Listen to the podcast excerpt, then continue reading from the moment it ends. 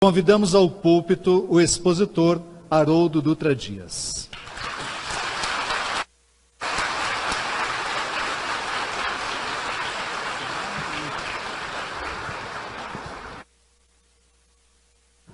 Caros amigos, boa tarde. É, atendendo ao pedido da Ila, eu mudei o roteiro da minha fala. Bom,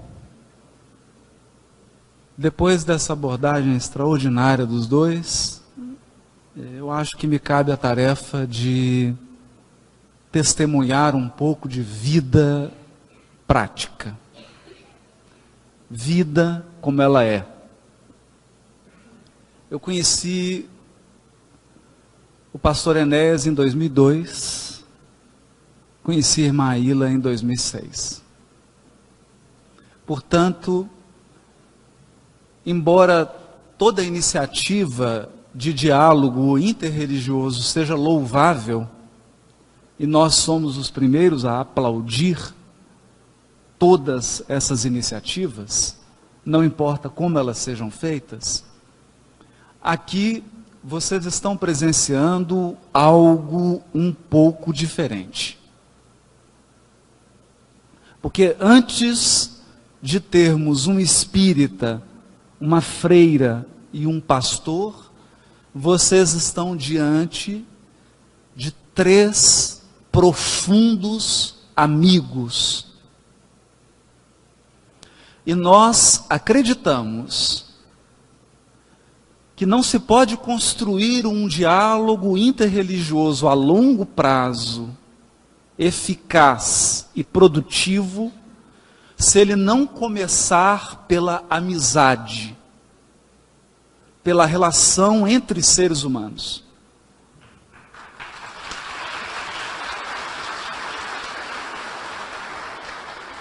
De modo que não basta trazermos representantes de vertentes religiosas e colocarmos aqui na mesa, se nós não temos experiências com essas pessoas vai soar uma fala ensaiada, vai, vai soar uma peça teatral. Aqui não há teatro. E é essa história que eu gostaria de contar. Em 2002, eu acabava de passar por uma experiência difícil na minha vida e sempre nutri um desejo de conhecer mais sobre as questões bíblicas e teológicas. Eu havia encontrado no Espiritismo aquela bússola que nortearia minha vida e que daria sentido à minha vida. Mas eu não sentia no movimento espírita a abordagem profunda bíblica que eu estava buscando. Eu queria conhecer. Eu queria aprender. Então eu chego numa livraria em que o pastor Enéas, porque eu digo que, e ele se definiu bem, antes de ser pastor, ele é, em Belo Horizonte, a referência do livro. Todos os intelectuais, teólogos, estudiosos, pessoas que se interessam, têm na figura do Enéas a referência do livro. Qual livro? Tá. Inclusive ele esqueceu dois meu, eu fiquei muito bravo com ele. Era para trazer dois, ele esqueceu em Belo Horizonte. Então, era a referência do livro. Então eu chego e, e começo a frequentar a livraria. E ele começa a indicar livros começo a ler os livros. E a gente começa a conversar sobre os livros. E o tempo vai passando e a gente gostava de se encontrar. E naquela livraria se encontravam muitas pessoas. Ele mudou quatro livrarias, mas a gente não deixou de se encontrar. Saiu do Minas Shopping, foi para o centro e mudava. Mas a gente ia onde ele estava encontrava outros. E sentávamos. E passaram-se alguns anos. E um dia eu o chamei. Você lembra disso? E disse para ele: Eu tenho uma conversa séria. Eu queria ter uma conversa séria com você. Hã? Tava. Porque a conversa que eu queria ter com ele era uma conversa que poderia pôr fim àquela amizade. Nós já tínhamos uma amizade. Nós já sentávamos, tomávamos. Ele, saía da livraria, arrumava um pretexto. Vamos tomar um café. Está tá na hora do café. Sempre estava na hora, podia ser qualquer hora, estava na hora do café. Né? E a gente saía, tomava o café e conversava, e aquilo era intrigante, e conversava sobre os livros. Né? E eu disse para ele: Eu tenho uma coisa séria para te dizer. Ele falou: Não pode dizer. Eu sou espírita.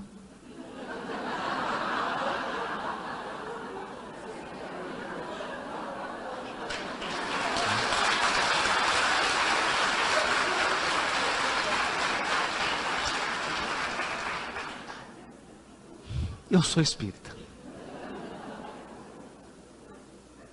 Então, se esse diálogo se desse entre duas pessoas intolerantes, se esse diálogo se desse em duas pessoas que perderam o senso de humanidade, em pessoas que são primeiro religiosas e depois seres humanos, ele viraria para mim e diria: Olha, eu não posso mais ser seu amigo. Porque você é um samaritano e eu sou um judeu. Você é espírita, eu sou evangélico, nós temos que nos odiar.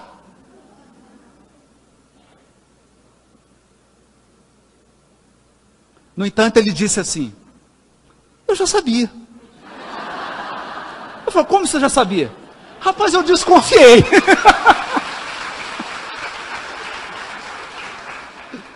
eu falei, você desconfiou como? Não, porque eu jogava uns assuntos, e você vinha com umas falas assim, eu falei, ah, espírita. Né? E ao contrário, o tempo passou, essa amizade se fortaleceu. Nós dois nós dois passamos por experiências bem dolorosas. Eu brinco que tem hora que a vida te coloca num moedor de orgulho. Aí você é triturado assim. Sobra pouco orgulho. Depois você adquire de novo, mas, bom. É um moedor de orgulho. Nós passamos. E é incrível, porque quando ele passou, eu estava do lado dele. E nós conversamos sobre isso. E eu eu fiz tudo que eu podia fazer. E quando eu passei, ele estava lá. E ele fez tudo que podia fazer. E nós choramos juntos. Nós rimos juntos. Então, não tem como dizer isso, não tem como transmitir isso.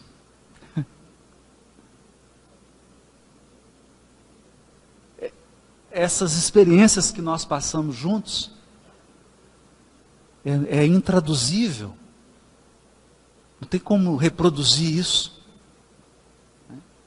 é quando o diálogo ultrapassa todas as fronteiras.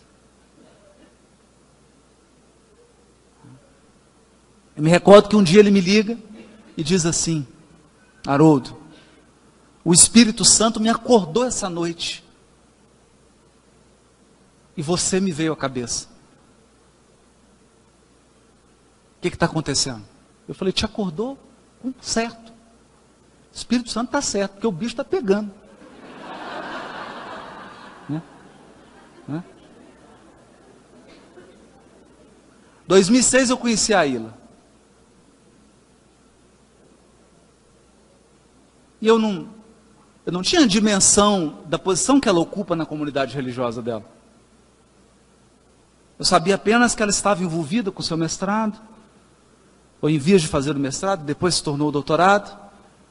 E nós nos aproximamos por um interesse comum, entender o judaísmo, a cultura judaica, a importância da cultura judaica para iluminar os textos do Evangelho. E a gente começou a conversar. E essa afinidade foi se desenvolvendo, foi se desenvolvendo. E aconteceu a mesma coisa. Nos momentos difíceis da comunidade da Ilha, nós estávamos lá. A gente fez o que podia, inclusive com recursos. Momentos de angústia dela. Porque as maiores angústias de um religioso você vive com seus irmãos de fé.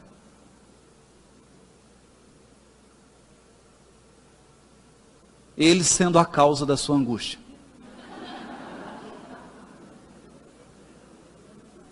E ela viveu as dela.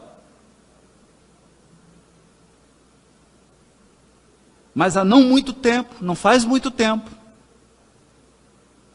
um momento de grande desafio da minha vida, de grande desafio. Ela estava comigo, não no telefone, dentro da minha casa.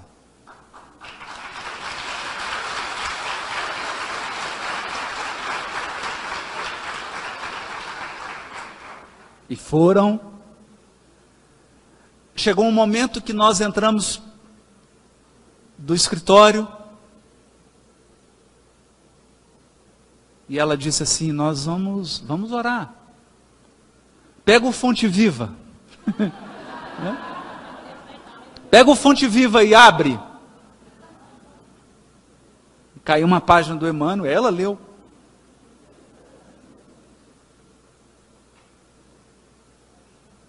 E não eram momentos de alegria.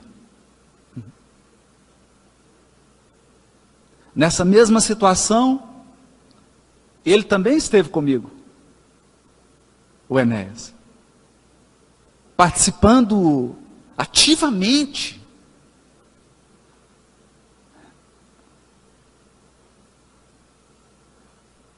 Então, tudo que foi dito aqui por eles,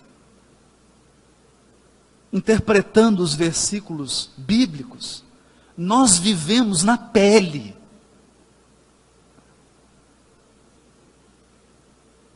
É, aqui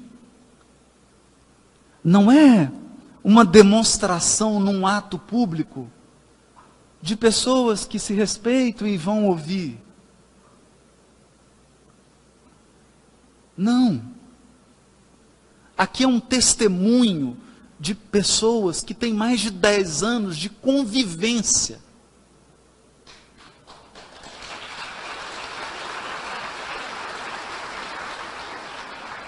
Então, eu gostaria de falar desse lugar. Porque você está enxergando uma freira, eu não. eu estou enxergando a minha irmã mais velha. Você está enxergando um pastor. Eu estou enxergando o meu irmão, meu amigo. Porque se eu ligar para ele duas horas da manhã e falar, Enéas, você tem que vir aqui agora. Eu preciso de você aqui agora. Não tem conversa. E vice-versa.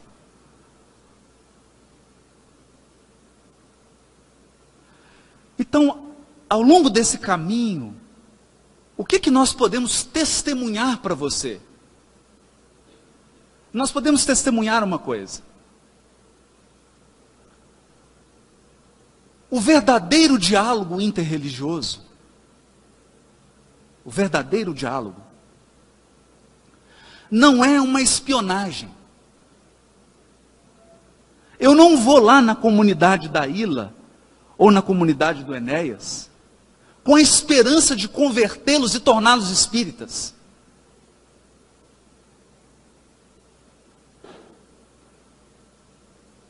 Porque o dia, isso não vai acontecer. Mas se a Ilha chegasse aqui e falar, eu vou tornar espírita, eu falei, eu deixo de ser seu amigo. Por quê? Porque eu entendo a missão dela no catolicismo.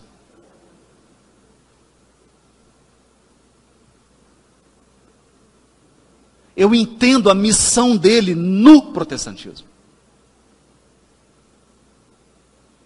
E eles entendem a minha no espiritismo.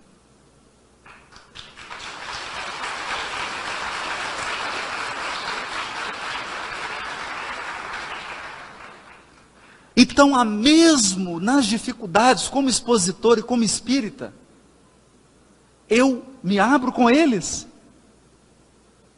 Nós conversamos.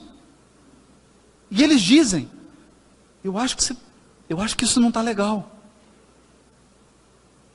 Eu acho que você precisa adequar isso.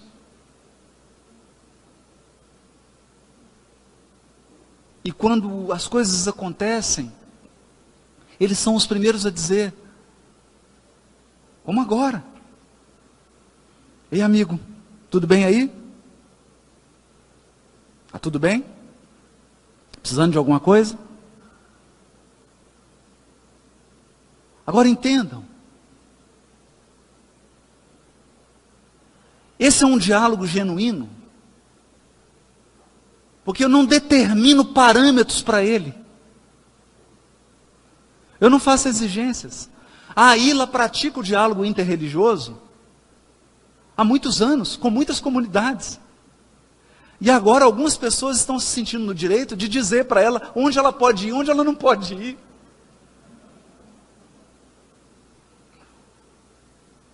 Ah, você não vai naquele grupo espírita lá não, porque ele não é federado. Ela vai em qualquer grupo espírita que ela quiser.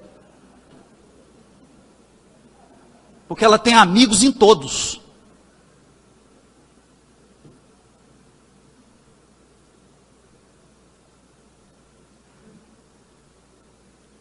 Então aqui não se trata de a defesa de uma linha espírita, de uma linha católica ou de uma linha evangélica.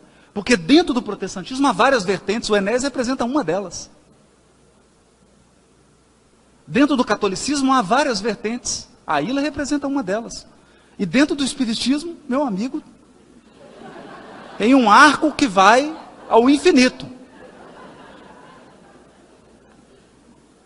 E eu não represento o Espiritismo.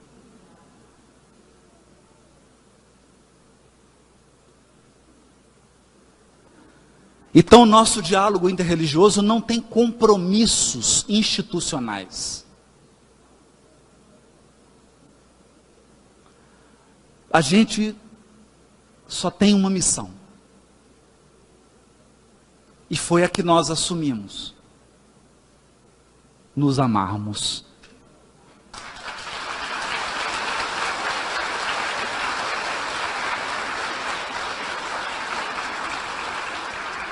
Nós não temos outro compromisso. Não temos outro.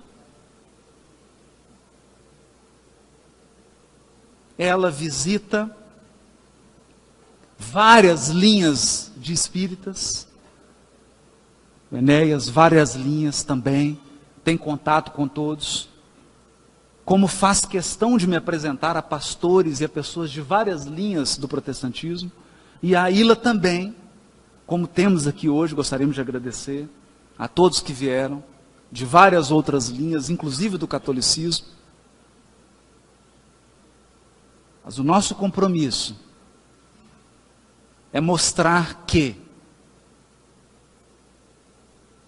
Deus transcende, transcende a todos nós. Deus transcende as nossas semelhanças, mas Ele também transcende as nossas diferenças. Deus é Deus. Então, não me venha com uma gaiola achando que Deus é um canário e você vai colocar ele lá dentro da sua gaiolinha.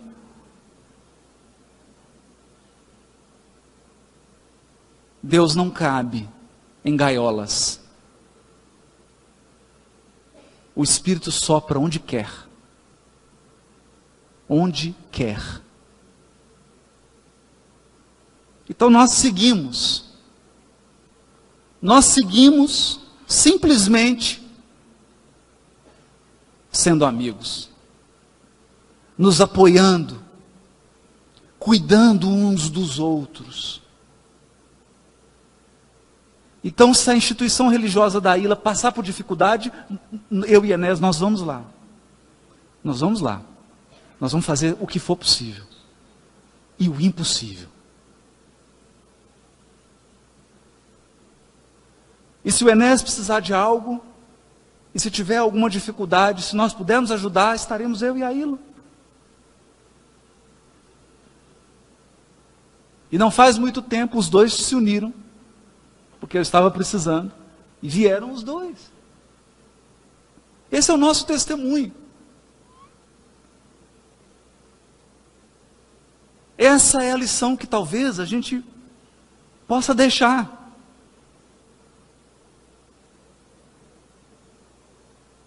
que talvez a gente possa deixar. O que me lembra um pouco uma história ocorrida em Salvador. E é bom que se diga, já que nós vivemos hoje um momento tenebroso no Brasil. Um momento de obscurantismo. Nós estamos regredindo à barbárie.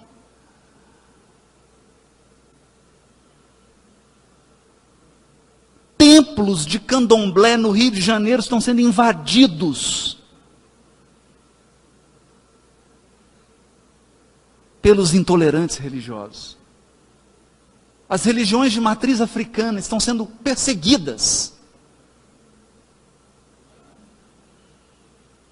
Mas também entre os nossos irmãos evangélicos está tendo guerra. Entre os nossos irmãos católicos, a irmã Ilha acabou de citar. Eu não vou falar entre os espíritas, deixa, pula essa parte. Pula essa parte.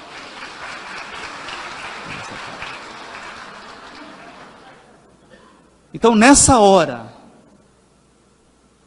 nós, desculpe, nós temos tão pouco a oferecer, nos perdoe.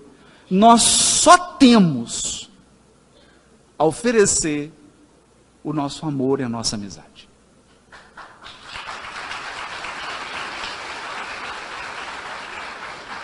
é o que nós temos a oferecer. A nossa saborosa e rica amizade. Que já tem história. Porque, entendam, isso aqui não é uma amizade de Facebook.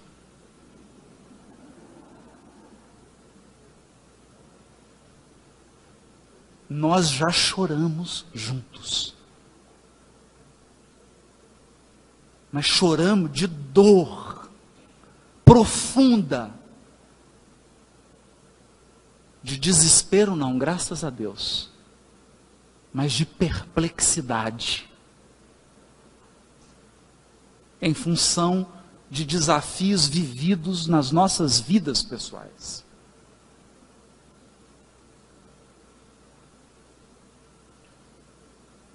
E essa relação segue produzindo frutos. E de vez em quando a gente se encontra em público. Porque no privado a gente está sempre junto. Está sempre junto. Sempre. Eu acho que essa experiência. O que eu gostaria de dizer para vocês? Eu não escolhi isso. Isso aqui não foi criado pela Ilha ou pelo Enéas. aconteceu com a gente.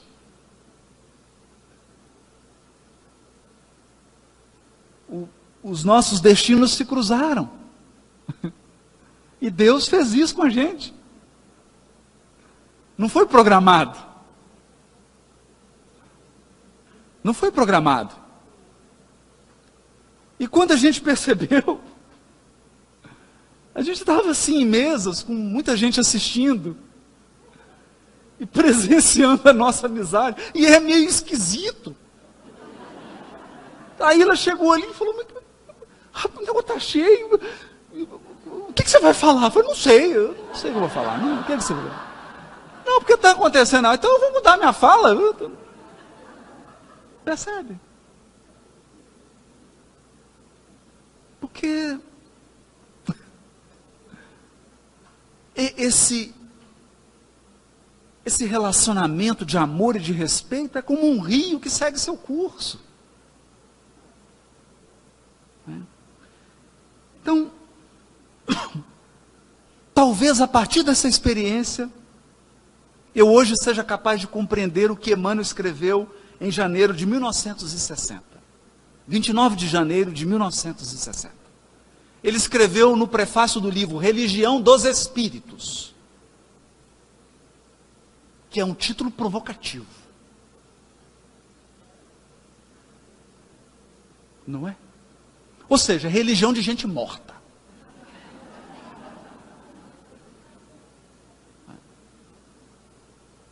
Ele diz assim: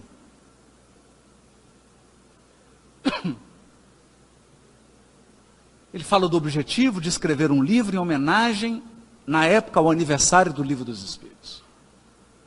E ele diz que outros viriam para dar as suas contribuições. Olha aqui. Que é isso que o Enéas falou. Em matéria de espiritualidade e religiosidade, nós somos mendigos compartilhando pão. Não os donos do celeiro. O dono do celeiro é Jesus. É ele que distribui. Então Emmanuel diz assim: e aguardando por essas contribuições na sementeira da fé viva, cremos poder afirmar, com o título deste volume, que o primeiro livro da codificação kardeciana é manancial tão rico de valores morais para o caminho humano, que bem pode ser considerado não apenas como revelação da esfera superior, mas igualmente como o primeiro marco da religião dos espíritos. Em bases de sabedoria e amor, sabedoria e amor, a refletir o Evangelho sob a inspiração de nosso Senhor Jesus Cristo. Eu desejo a todos vocês não diálogo interreligioso. Eu desejo a vocês que tenham a bênção de ter amigos como esse.